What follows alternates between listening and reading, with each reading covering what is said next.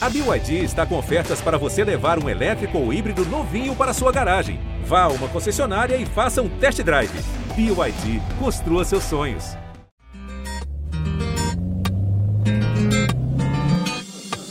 Nosso amor é coringa, eu quero tua ginga pra te conquistar.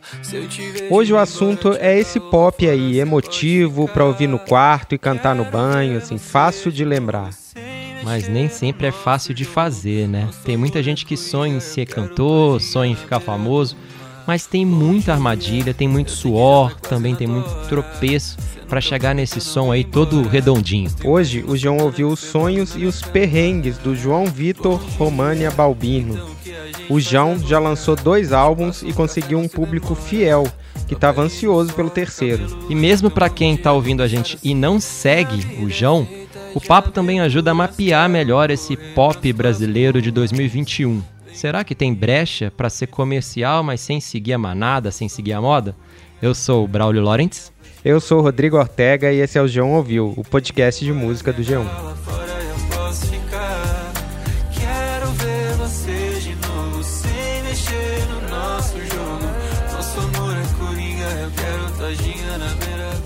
O João tá lançando aos poucos as músicas desse tal terceiro álbum. Ele tem 26 anos e já completou 5 anos de uma carreira muito movimentada, né, Ortega? Pois é, o começo foi lá em 2016, com um movimento que já é comum para cantores pop, de Justin Bieber a Julia B. Iniciar a carreira postando vídeos de covers no YouTube.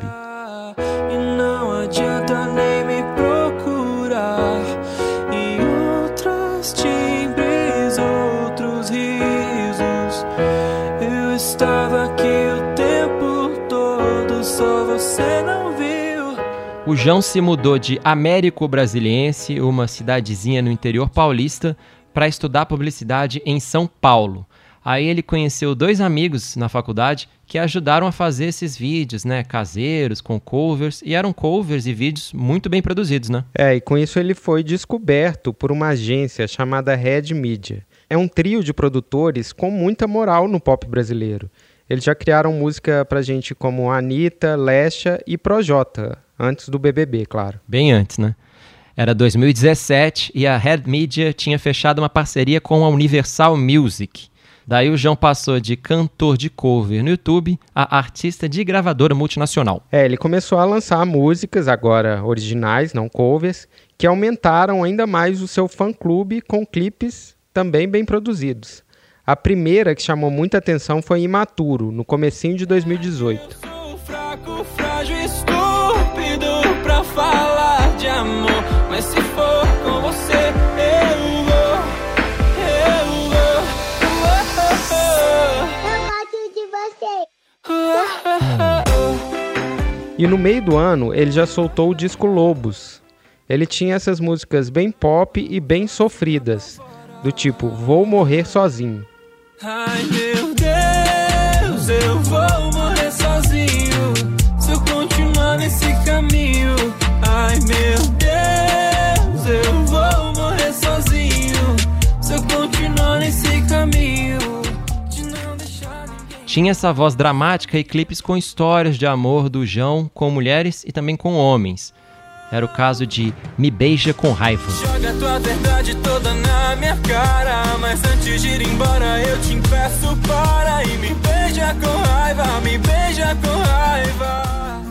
Cada música dessas tem mais de 20 milhões de views no YouTube, uma cifra ótima para um artista novo. Uhum. E no ano seguinte, 2019, ele já engatou o segundo álbum que se chamava Anti-Herói. Esse é mais sofrido ainda, né? É. é bem azar no amor, ele é até um pouco sombrio, e ele continuou fazendo sucesso com músicas como essa que a gente vai ouvir agora e se chama Ressaca. Eu não quero mais manter a minha paz, eu gosto do caos que você me traz.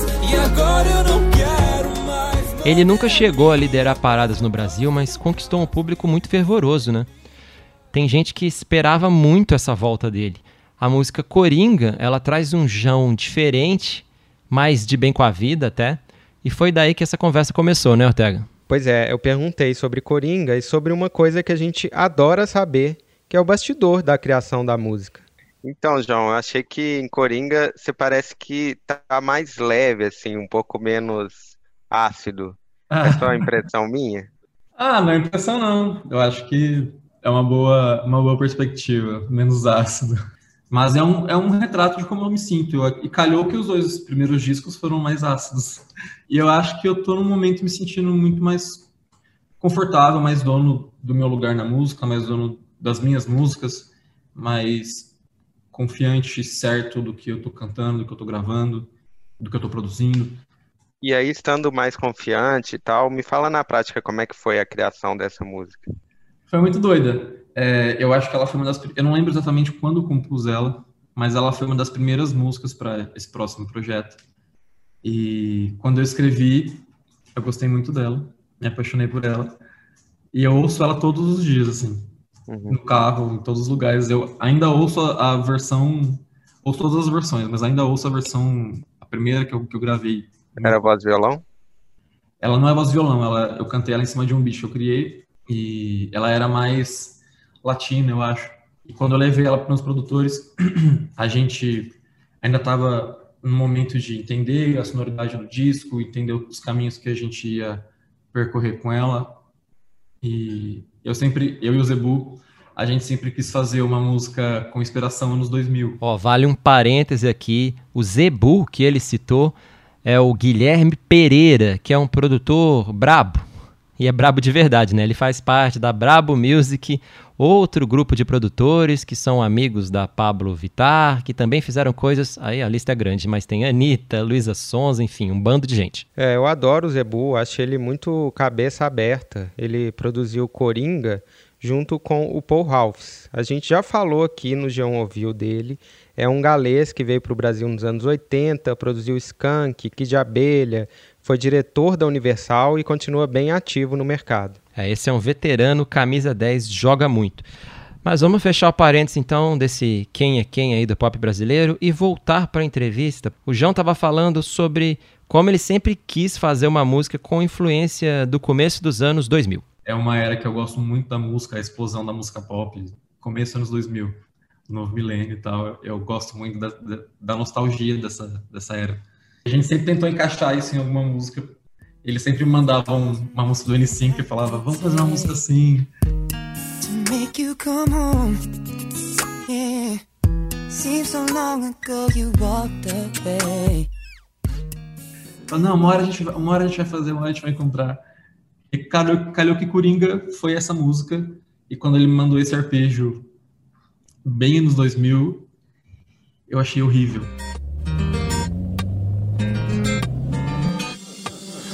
Nosso amor é coringa, eu quero tua ginga pra te conquistar. Se eu te vejo indo embora, te agarro Falei, não, fora, não funciona, a música não é assim.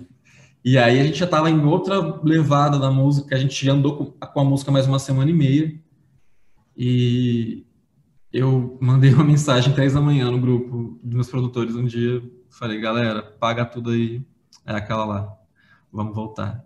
É de lá, a gente foi pulindo ela como ela é hoje. Tá, tem várias coisas aí que eu achei interessante. Você faz o beat você mesmo para suas demos? Faço. Desde... Um beat inicial. É, eu, eu comecei, enfim, não tinha estrutura nenhuma, não tinha ajuda de ninguém. E tava cansado de ficar procurando beat na internet. Isso há muito tempo, quando eu tava começando. Então eu tive que aprender a namar ali. E aprendi a produzir as minhas próprias coisas. Foi muito importante para mim, assim, quando eu, eu me deparei com o estúdio pela primeira vez, entrei em contato com o músico, com o produtor, com o mixer, enfim. Uhum. Porque eu já estava muito mais familiarizado com o que... Eu sei muito mais o que eu quero, sei muito mais escrever o que eu quero para minha música por conta disso. Então, geralmente, eu crio a primeira base e, geralmente, várias coisas da, daquela primeira base acabam na música final. Uhum. Mesmo as coisas mais gravadas meio podres, assim, tem muitas camadas ali que a gente gosta de colocar alguma coisa que, que veio da primeira demo. E ela era um pouco menos upbeat, assim, ela era um pouco mais para baixo. Depois da entrevista, o João mandou pra gente essa primeira demo com tal do loop pra gente entender melhor. Realmente era mais para baixo, assim.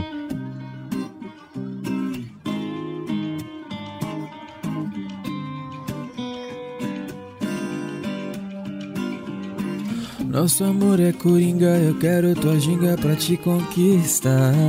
Eu te vejo indo E eu queria que ela fosse mais para cima e eu não sabia como chegar nesse, nesse lugar. Porque eu não queria que ela fosse uma música de balada, de pista. Mas ela fosse uma música pop up. Então, é sempre um desafio chegar nesse, nesse meio termo, sabe? Porque aqui, nesse, nessa música de balada, você, você, meio que tem na cabeça os elementos que elas precisam, ela tem um, um tempo maior, uma levada maior, e aqui, esse entre coisas é difícil de chegar para lapidar para chegar ali. E a versão ficou realmente, né, mais para cima do que a demo que ele mostrou. Ficou no meio termo assim, o meio termo que ele queria. Não é uma balada romântica, mas também não é uma música dançante de balada, né? E ele conseguiu chegar nesse meio termo com a ajuda dos produtores que a gente já citou. Bom dia, eu sei que já tá quase na tua hora. Você nunca prometeu não vir embora. Mas tem mais de uma semana que você dorme na minha cama. E eu achei interessante ter um cara jovem, antenado, assim, é, como o Zebu, junto com, assinando junto com o Paul Ralphs, que é um mega uhum. veterano, assim. Sim. Como é que foi juntar esses dois caras? O que que... Então, eu trabalhei com o Zebu, ele é irmão de um amigo meu de faculdade.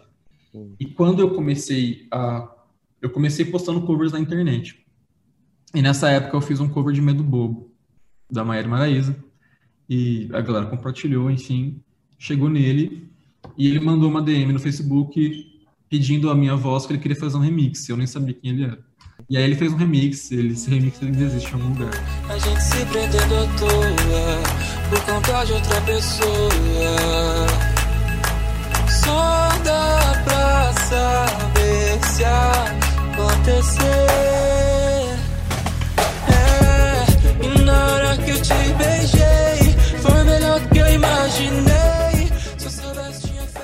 Desde então a gente meio que se conversa sempre, troca muita ideia, a gente tem as, as referências muito parecidas, assim, sabe? Opiniões ah. sobre cultura pop, sobre narrativas, enfim.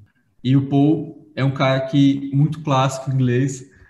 E a galera acha que ele é mais clássico, ele é mais sério. E o é. Paul tem referências, assim, de tudo. Ele sabe de Billie Eilish, a K-pop. E eu acho isso muito incrível, porque ele se renova sempre, assim, sabe? E acho que cada um puxa para um lado, assim, sabe? Então, o Paul tem a visão mais experiente dele, aí tem a nossa visão mais ansiosa, mais millennial, meio, meio doido. E eu acho que dá muito bom essa mistura. Quando a gente combinou essa entrevista com a equipe do João, eles deixaram bem claro que Coringa era uma música de aposta, em que eles queriam colocar ela na rádio mesmo. Faz sentido, porque pop brasileiro tá aparecendo mais e mais nas rádios e conseguiu um terreninho, né, ali do lado da monocultura sertaneja. Mas é o que a gente chama geralmente esse pop de rádio de pop good vibe, né? O Trem Bala da Ana Vilela, tem também os sons da Ana Vitória, do Melim, do Vitor Clay. Você é a razão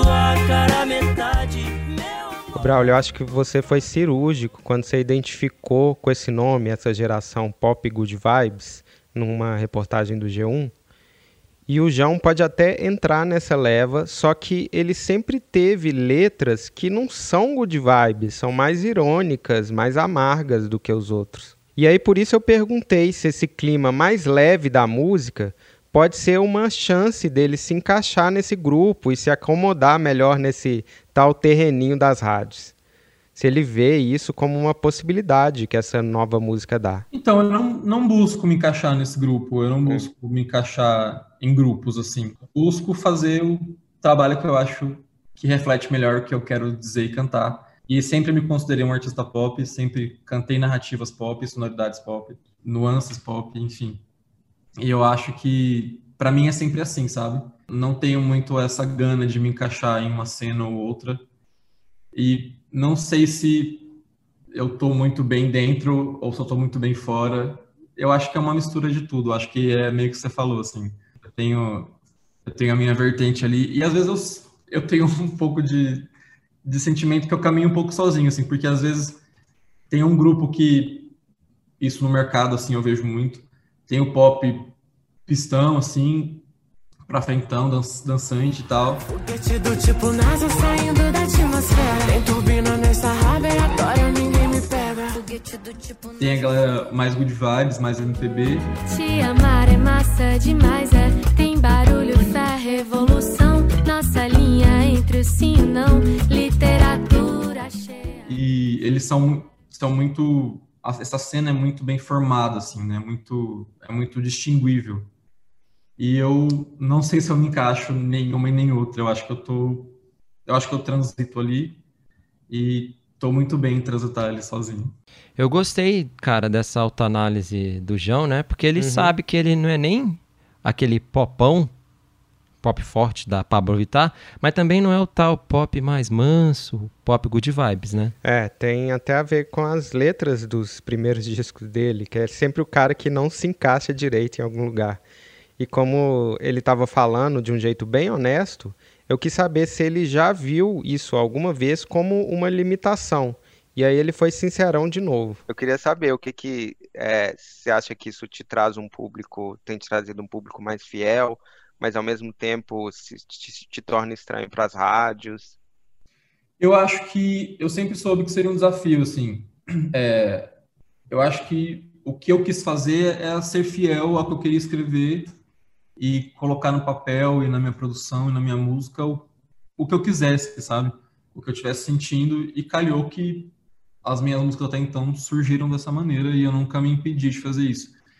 E quando eu me impedi de fazer isso, quando eu quis me encaixar, quando eu quis me me conformar com alguma coisa que esperavam de mim, com alguma regra de uma música mais fácil, alguma coisa, para mim foi muito frustrante porque eu me senti completamente não gosto da, da música que eu criei não, não acho que me representa.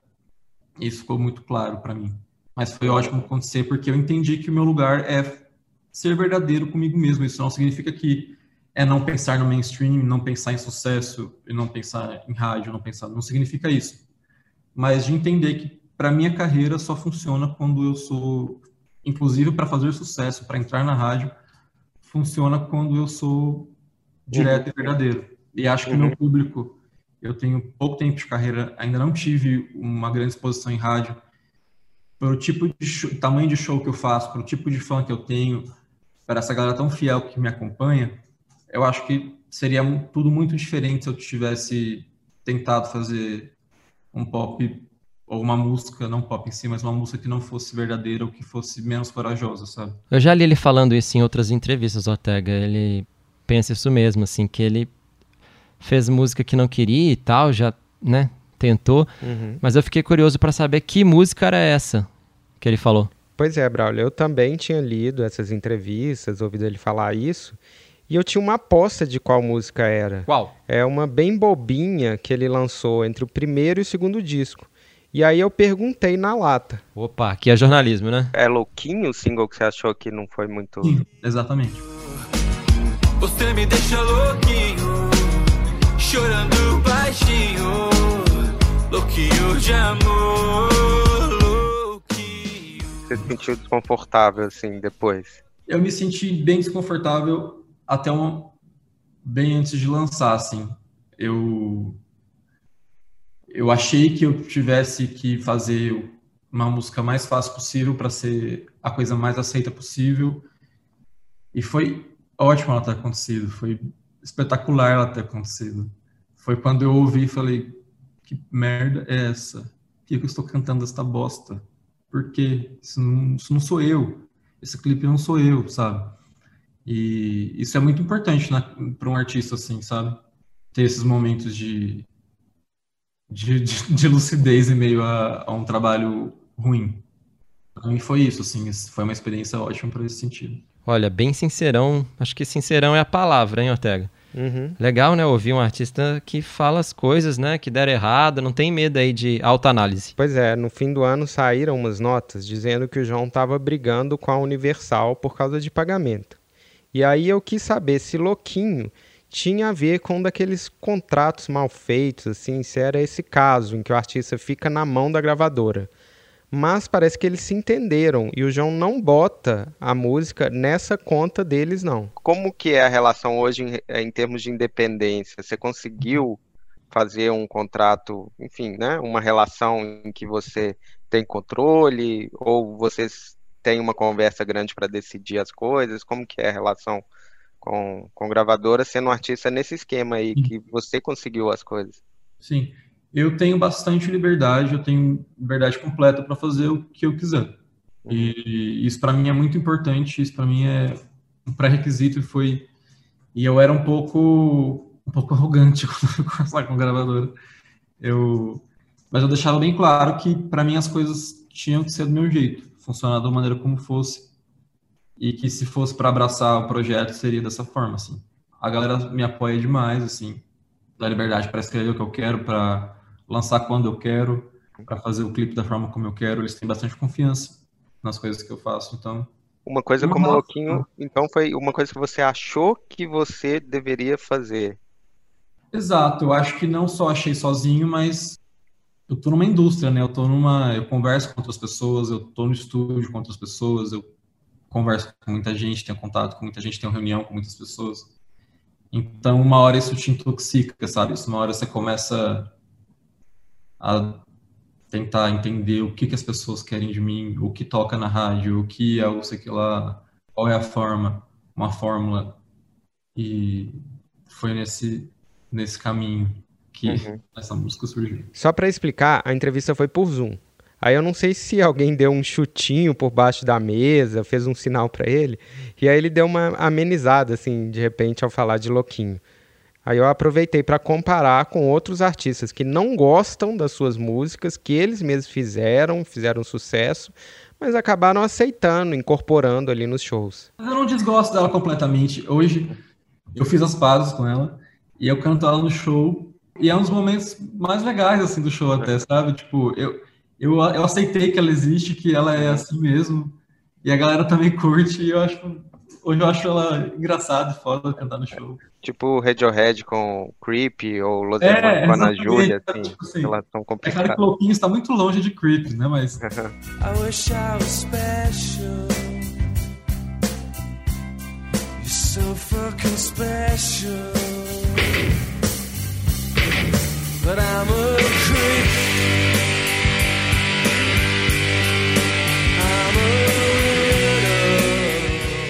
Eu acho que eu fiz as pazes com ela e é isso aí, galera. Eu fiz mesmo e vamos lá, vamos pra frente. É bom saber que ele tem o um ego no lugar, né, Ortega? Ele já rebateu aí a comparação de Louquinho com Radiohead na hora. Sensato. Mas tem outra comparação que eu queria fazer sim. Hum. É com o Troy Sivan. Aí vale explicar, né? O Troy Sivan é um cantor sul-africano que faz um pop bem modernoso, né? Mas também tem um lado ali mais romântico. Ele fez um show assim concorrido e ótimo. Nós vimos, né, Ortega, no Lollapalooza.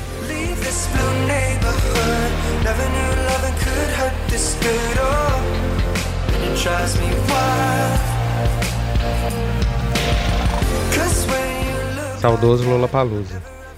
Pois é, assim como o João, ele é um cantor LGBT. Tem um perfil no New York Times que explica como o Troy representa uma nova geração de cantores homens em que a orientação sexual já não é uma questão grande. E o João sempre fala que não gosta de se definir, né? Até teve sim uma cobrança ali no começo da carreira dele, uma cobrança dos fãs que achavam que ele estava fugindo um pouco dessa questão. Alguns fãs, né? Não todos. É. Eu até perguntei sobre isso, sobre esse questionamento aí, e daí a conversa fluiu muito, além da orientação sexual. Ele falou sobre os sonhos de adolescente dele, a identificação dos fãs com isso, mas primeiro eu citei uma frase que eu acho legal nesse perfil do New York Times sobre o Troy Sivan. E aí tem uma frase assim: o cantor de 22 anos está subindo nas paradas enquanto demonstra que sua orientação sexual faz parte disso e ao mesmo tempo não é a questão meio Sim. que essa geração, assim, ok to be gay, assim. Uhum. É, você se, acha que você se encaixa nessa, nessa geração? Acho que sim, para mim, eu nunca defini, e nunca foi importante para mim definir o gênero da pessoa com qual me relaciono, e eu trato isso com a naturalidade que isso merece ser tratada. Se você escutar meu trabalho, se você ver meus clipes, ver tudo que acontece, sempre foi com naturalidade que eu tratei isso. E o meu público entende isso, acho que o mundo está entendendo isso de uma forma muito mais aberta. E é assim que, que flui minha carreira, sabe? Minha carreira é minha música, é a minha arte, é as minhas letras, e eu sigo assim. Tem uma é, música que eu gosto, que é Monstros, me sinto só desde criança, mesmo com gente ao meu redor. Me sinto só desde criança, mesmo com gente ao meu redor. Sempre lutei por liberdade, mas ser livre. Você tem essa coisa do, do outsider? É, um pouco. Eu acho que eu sou do interior de São Paulo. Sim. E eu tive uma infância bem humilde, assim, nunca me faltou nada, nunca passei fome nem nada do tipo, mas uhum. foi uma infância humilde, sem acesso a muita coisa, uma cidade de 30 mil habitantes. Então, eu, e eu me apaixonei por música, me apaixonei por arte. Não lembro quem foram as pessoas que me apresentaram isso pela primeira vez, mas eu não tinha muitas referências ali, entendeu? E eu eu era meio que a criança que gostava de, de ouvir música e de jogar e eu brincava bastante na rua, enfim, com a minha irmã, com os meus primos, meus amigos. Mas eu, eu queria alguém para falar sobre música, sobre arte, sobre criatividade, sabe? E não era uma coisa que era muito explorada nos ambientes onde eu vivia, fora nas festas de família, que a gente cantava, alguém pegava um violão e cantava, mas não era esse tipo de, de coisa que eu queria conversar sobre, sabe? Então eu acho que a música me trouxe muitos momentos de, de aprendizado mesmo, assim, de sentar no meu quarto e ouvir, entender. Eu queria muito cantar e ser aquelas pessoas. Eu ouvia a Marisa Monte, minha mãe tinha um disco dela, e eu ouvia, eu imaginava ela cantando aquilo para uma multidão, eu queria ser aquilo, sabe? Eu queria entender o que era estar em cima do palco e cantar.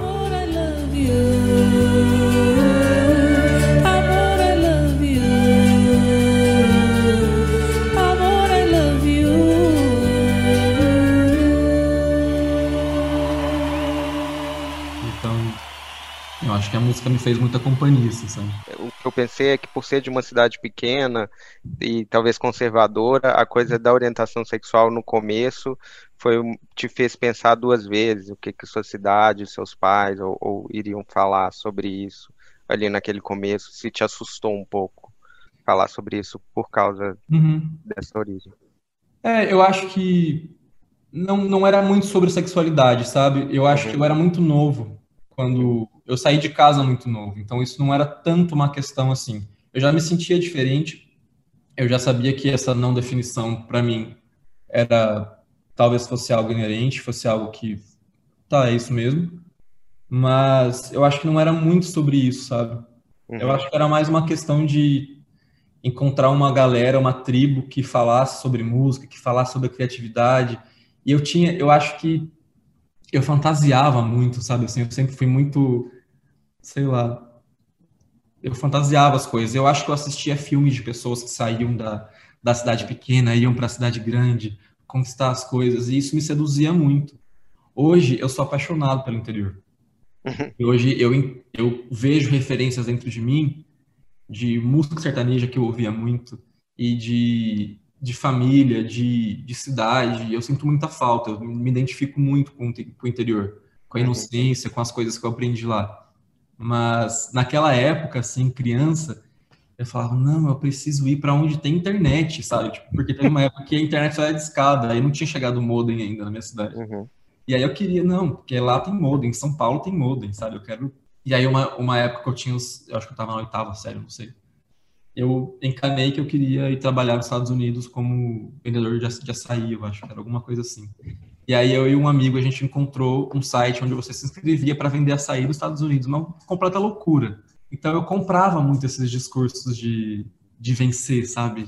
Uhum. De batalhar e vencer na vida. Então acho que uhum. isso criou uma ambição em mim de que eu não encontrava pessoas que tinham essa mesma ambição, sabe? O que eu acho incrível é você sendo, né, se sentindo esse outsider de uma cidade pequena, conseguiu juntar esse público tão grande que se identifica com você, talvez por cada um ter sentido o que você sentiu também, né? Eu acho que sim, eu acho que identificação é uma, uma parada que move muito, né, as pessoas, eu acho que ainda quando alguém traduz isso para você, né, tipo, ah, eu uhum. me sinto assim também, eu acho que é como eu me sinto quando eu ouço algum artista que eu gosto e leio algo que ele fala que eu não conseguiria dizer, sabe? Sonhadores a inimigos, você tá indo, vai me deixar aqui perdido. Você já contou pros seus amigos de nós. Então, quando as pessoas compareceram aos meus shows e começaram a crescer cada vez mais, as casas foram subindo, e eu percebia que eu estava cantando nas mesmas casas que pessoas que estavam há muito mais tempo que eu na estrada, ou que são muito mais famosas do que eu. Isso validou muito o meu trabalho, assim, me deu uma confiança de continuar fazendo e acreditando. Peço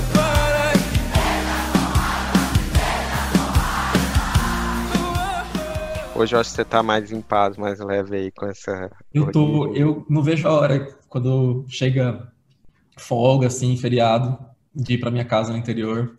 Uhum. Não faço nada, fico lá só abraçado com a minha mãe comendo.